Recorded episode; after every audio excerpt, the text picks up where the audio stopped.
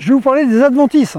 Vous nous posez souvent des questions, euh, vous les internautes, sur les adventices. Alors les adventices, oh là, c'est un mot technique.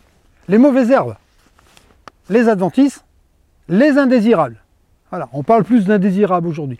Indésirable, c'est ce qui pousse à un endroit euh, qui n'a rien à y faire en fait. Ça nous embête. Euh, on ne les désire pas là, on les appelle des indésirables. Parmi ces indésirables, mais parfois il y a même des plantes comestibles. Vous voyez que c'est pas toujours aussi indésirable que ça. Alors, j'ai pris quelques petites notes euh, parce que comment éviter les adventices? Alors souvent, on recherche des idées de paillage, des choses comme ça. La première chose pour éviter ces indésirables, eh bien, c'est de éviter de les laisser grainer, de les monter à graines. Vous savez, les plantes vont pousser, elles vont arriver à une certaine hauteur, suivant les, suivant les espèces, elles vont fleurir, et puis ensuite, euh, après floraison, elles font des graines, et puis les graines, elles sont mûres, elles retombent par terre. Ah bah oui, tiens, du mouron, une des adventices classiques euh, du, du- du- jardin, du jardin potager ou ornemental, eh bien vous laissez un beau plant de mouron bien large comme ça, là, qui se développe, c'est 10, 20, 30 000 graines par plant. Ah bah là, vous avez de quoi faire, hein, c'est multiplication des pains, là. hein. Donc là, on, va déjà éviter de laisser ces indésirables monter à graines. Comme ça, si elles ne vont pas à graines, on va déjà avoir moins de multiplication. Donc moins de semences qui vont nous embêter. Ça, c'est la première chose. Deuxième chose, comment éviter le développement des adventices? Éviter le développement de ces mauvaises herbes. Eh bien, comment on fait? On fait rien. C'est ce qui se passe à mes pieds. Là, j'ai une petite parcelle, là. Je ne fais rien. Je l'ai laissé un peu naturel. Il pousse quoi? Il pousse un peu de lamier. Il pousse beaucoup de mourons. Ça a poussé naturellement parce qu'il y a des graines dans le sol. Ah oui, il y a des graines dans le sol. Parce que des graines, vous avez du stock pour des années et des années. hein. Même si je ne l'ai pas laissé grainer l'an dernier, ou depuis deux ans, il y a du stock dans le sol qui va peut-être falloir épuiser aussi. Je vais vous dire comment on peut l'épuiser aussi. Donc si je ne fais rien, ça se développe. Je suis envahi. Vous allez me dire, bah oui, mais il ne faut pas les laisser, il faut les enlever. Mais je ne vais pas les enlever maintenant. Elles ne sont pas encore en fleurs, elles ne sont pas encore en graines, elles ne me gênent pas. Au contraire, ça va me faire de la matière, de la matière organique euh, qui va se, que je vais éventuellement faucher à un moment ou qui va peut-être geler si on a une période un peu froide. Je les laisse, voir euh, la faucher, la laisser pourrir sur le sol à un moment et ça va nourrir le sol. Parce que là, c'est du mouron, ce sont des plantes annuelles. Des plantes annuelles ne vont pas se redévelopper euh, au niveau racinaire, elles vont pourrir et elles vont nourrir le sol. Si je veux pas ça, ce que j'ai fait juste devant moi, c'est pratiquement la même parcelle ici. Là, j'ai semé de l'engrais vert. Ici, c'est de la facilie, un petit peu plus loin, c'est de la moutarde. J'ai occupé la parcelle avec un engrais vert. L'engrais vert, il fait quoi? Il a poussé plus vite que le mouron. Et bien, dessous l'engrais vert, la plante, le mouron, pour prendre cet exemple-là qui, est- hyper connu et courant dans les jardins, eh bien, la plante, ce mouron, il est asphyxié dessous. Il ne peut plus se développer. Il voit plus, il n'a plus la place, il n'a plus suffisamment de, lumière, si bien que il a, voulu germer, il a voulu sortir de, terre, il a commencé à pousser. L'effet parapluie de l'engrais vert au-dessus, ça a disparu.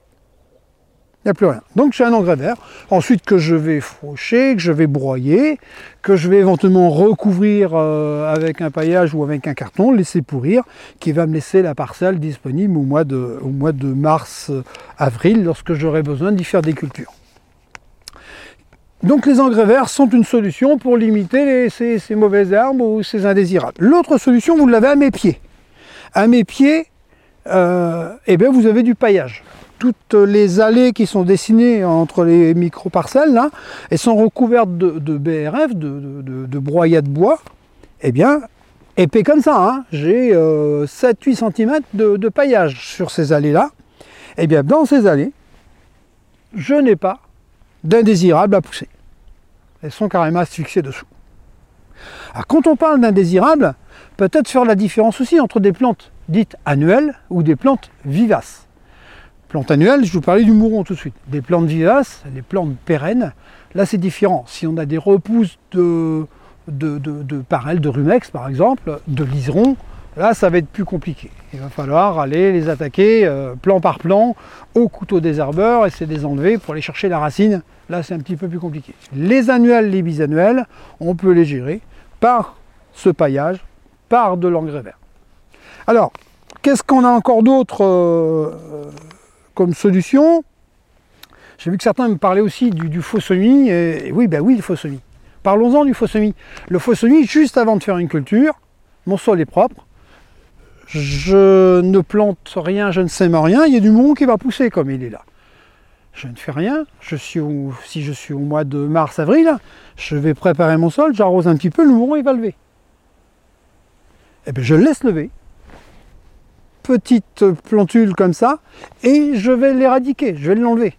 soit avec du thermique, soit avec de l'eau chaude, thermique euh, ou brûleur à gaz, ou, avec euh, une binette vraiment grattée en surface, je vais les éliminer je vais planter ou faire mon semis juste derrière. Après avoir éliminé ces jeunes pousses, le stock de graines en surface de mauvaises herbes est épuisé et mes radis, mes navets, mes salades vont pouvoir pousser dans un terrain pratiquement propre. Ce qu'on appelle le faux semis. Donc ça fait partie des solutions. Et puis quand il y a vraiment invasion de ces indésirables, euh, on fait quoi? Ben on l'arrache à la main avec euh, le PTB. Ah, le PTB prend ta binette. Voilà, c'est, on va gratter, on va nettoyer, ça fait un petit peu d'occupation de, jardin, ça fait un petit peu aussi de, petit peu de sport. Donc on peut l'éliminer aussi comme ça. Et puis, euh, bah, sinon, il y a euh, le thermique. Je parlais du thermique, mais les thermiques, vous allez dire, oh là là, le désherbeur thermique. C'est que de l'eau chaude. Simplement l'eau chaude. Vous avez de l'eau chaude dans votre cuisine, vous ne savez pas quoi en faire plutôt que de la vider dans l'évier, ben vous, faites quelques mètres et puis vous le videz, l'eau bouillante, vous la videz sur quelques plantes. D'autant plus que si cette eau chaude de la cuisine, c'est de l'eau de cuisson de pâtes, de riz, de pommes de terre, avec de l'amidon dans, cette eau, encore plus efficace pour faire du désherbage thermique à l'eau chaude. Et ça, vous pouvez le faire.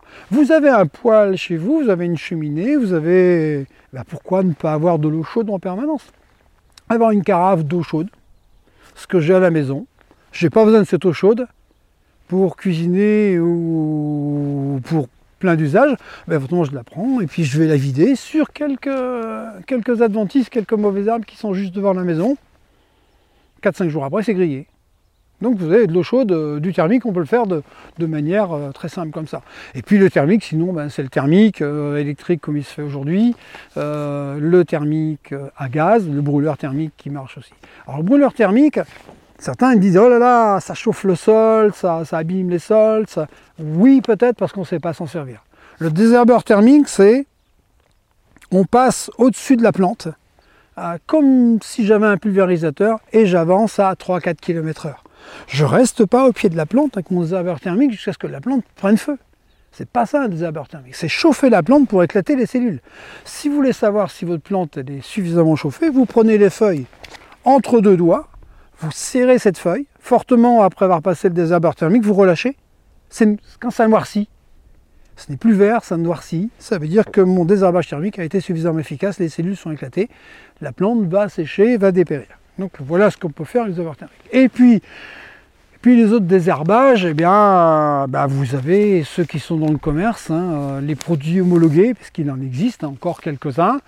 Vous avez en gamme jardin, vous avez les produits à base de vinaigre, vinaigre blanc, homologué, j'insiste, hein, euh, sur, l'utilisation du vinaigre. Et puis, puis sinon, il y a oui, vous me dites aussi l'acide pélargonique. Oui, l'acide pélargonique, ça fait partie, ça fait partie des désherbants qui sont disponibles dans le commerce, qu'on peut utiliser pratiquement même l'hiver à faible température. Donc avec tout ça, ben, vous allez pouvoir euh, contrôler. Contrôler parce que détruire toutes les adventices, détruire toutes les mauvaises herbes, peut-être pas, parce que certaines vont fleurir, vont faire partie de l'écosystème aussi. Contrôler, je préfère qu'on dise contrôler plutôt que tout détruire forcément toutes les mauvaises herbes. Allez, au jardin